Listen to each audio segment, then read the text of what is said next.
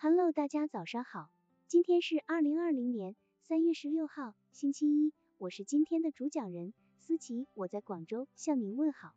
今天我们为大家分享的是本书中篇幽默的应用，身临其境，怎样学会幽默待人。第一章，即兴幽默，急中生智，瞬间打动他人，一见如故，与初识人幽默相交。在我们的一生中，经常可以遇到这种情况，必须和一群不认识的人打交道。要打破与他们之间的界限，消除无形的隔膜，顺利的把自己的意见和思想传达给他们，使他们能欣然接受并赞成拥护，甚至把他们变成自己的朋友，绝对需要不凡的智慧。一见如故，相见恨晚，历来被视为人生一大快事。当今世界公关交往极其频繁，参观访问、调查考察、观光旅游、应酬赴宴、交涉洽商，善于跟素昧平生者打交道。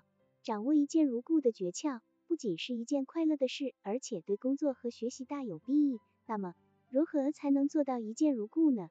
答案是了解幽默，学会幽默，运用幽默来实现与陌生人的相识相处。美国作为一个多族裔的移民国家，相互之间的交流极为重要。同时，美国的议会代议和全民选举体制，更要求人们能和不认识的人。一见如故，推销自己的观点和想法。事实上，只要是与人交往，就意味着要与不同的人进行沟通。然而，有效的沟通往往是建立在真诚基础上的。一见如故式的幽默。有一天，汽车大王亨利·福特在一处偏远农村驾车兜风，在一处农舍边，这位闻名世界的大人物看到一个小孩正在锯木材，小孩年龄大约十岁左右，技术却十分熟练。更难得的是，他看到陌生人一点也不怕，与一般的乡下小孩有很大的不同。亨利·福特的童心大起，于是便走上前去帮他拉锯。可是很明显的，福特的技术与小孩相去甚远，小孩也不以为忤，甚至还耐心的指导福特。过了好一会儿，福特终于忍不住说道：“阁下可知道，你正跟亨利·福特在锯木材？”只见那孩子好像没事人似的回答：“我不知道，可是我要告诉你。”你在跟罗伯里锯木材？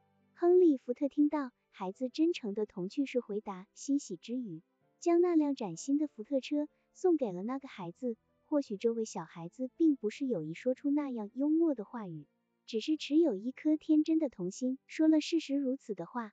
可正是因为他那不怯生的趣味之言，赢得了亨利·福特的欣赏与青睐。由此可见，一见如故的幽默说服术，能够拉近与陌生人的感情距离。将自己很快的融入群体之中，赢得人们的接受与欣赏。好了，以上知识就是我们今天所分享的内容。如果你也觉得文章对你有所帮忙，那么请订阅本专辑，让我们偷偷的学习，一起进步吧。